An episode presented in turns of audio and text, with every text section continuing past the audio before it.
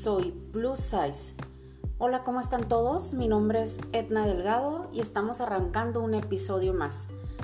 Como lo comenté en el podcast anterior, donde hablé acerca de la carta para mi querido ex amor, vamos a estar hablando de otros temas y el que hoy vamos a trabajar es mis mejores tips para superar una ruptura. Todo este, esto que les estoy compartiendo son cosas que yo ya las viví y bueno, también sigo en ese proceso. Yo creo que nunca se acaba. Al final es, una, es un trabajo de todos los días lo que tenemos, lo que, tenemos que estar haciendo.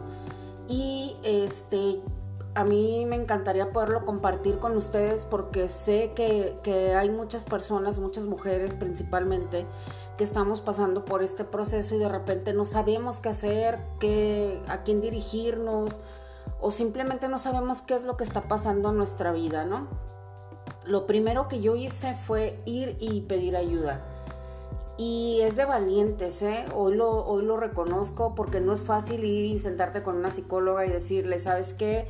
Lo que viví mis últimos casi dos años y medio, pues se acabó y reconocer que tanto la otra persona como tú tuvieron errores y que llevaron a que pudiera, bueno, no que pudiera, que, que llevaron a que concluyera la relación, no es fácil, no es nada sencillo el reconocer, este, pues que no, no, no funcionó.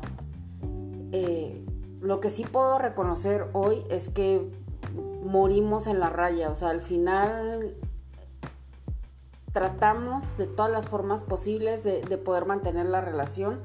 No se logró y entonces ahora hay que trabajar porque si no lo único que vamos a estar haciendo es repetir exactamente lo mismo y va a terminar exactamente lo mismo. Entonces, derivado a eso, yo tengo unos tips que estoy usando para poder superar mi ruptura. Cuando se termina una relación, hay asociado un dolor, planes, sueños que se derrumban.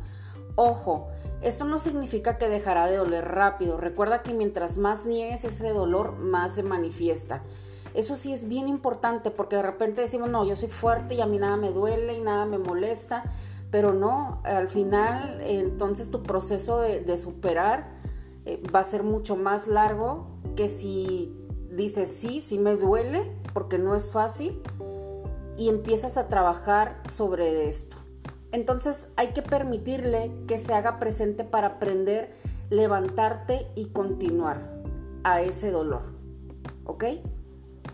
El punto número uno que a mí me, me, encantó cuando me lo hicieron mención, yo dije, ¿cómo es esto? Y dice, haz una dieta de relaciones. Mantén ese espacio para ti misma Toma un tiempo para reconectarte con tu interior, para vivir esa pena por el quiebre. Y sea, ¿cómo? O sea, ¿cómo voy a hacer una dieta de las relaciones? Y sí es cierto, de repente estamos rodeados de personas que no nos suman, que no nos ayudan, o al contrario, ¿no? Lo único que hacen es recordarnos este, cosas malas.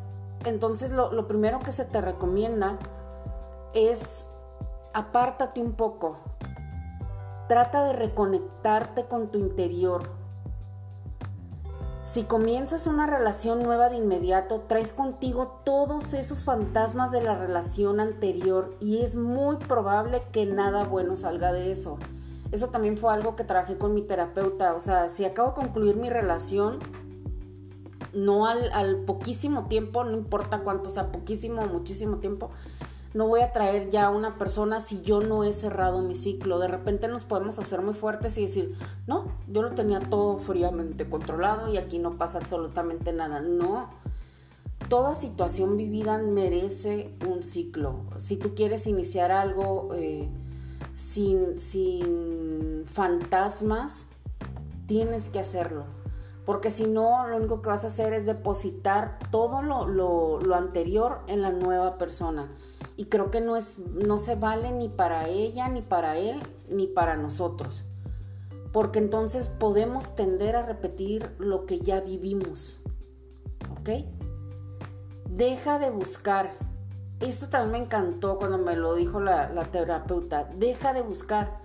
Mejor conviértete en la mejor persona que puedes buscar. ¿Sí me explico? Sé tú la persona que quieres tener a tu lado. Comienza a tener esos cambios en ti para que a la vida te, para que la vida te mande una persona semejante a tu nueva forma de ser. ¿Qué quiere decir esto?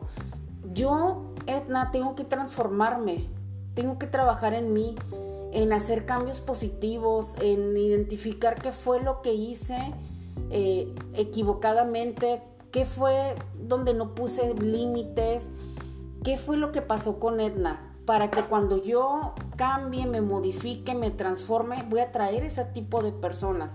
Si yo sigo exactamente siendo la Edna pasada o Edna de la relación anterior, pues eso es lo que voy a seguir atrayendo, personas exactamente iguales. ¿Me explico? Entonces, tenemos que hacer esos dos, tipos de, de sugerencias. Uno, haz dieta de las relaciones, apártate. Dos, deja de buscar afuera, mejor conviértete en la clase de persona que estás buscando. Y te aseguro que van a haber muchos cambios muy interesantes que no te imaginabas que podrías estar viviendo. Estos son mis dos tips principales que puedo hacerte para que superes tu ruptura. Cuídate mucho, espero leerte, que me sigas mandando mensajitos, que me digas cómo vas. Y sí se puede, sí se puede, es, es un paso a la vez. Pero cuando empiezas a ver toda tu transformación, te sorprendes y dices, vale la pena.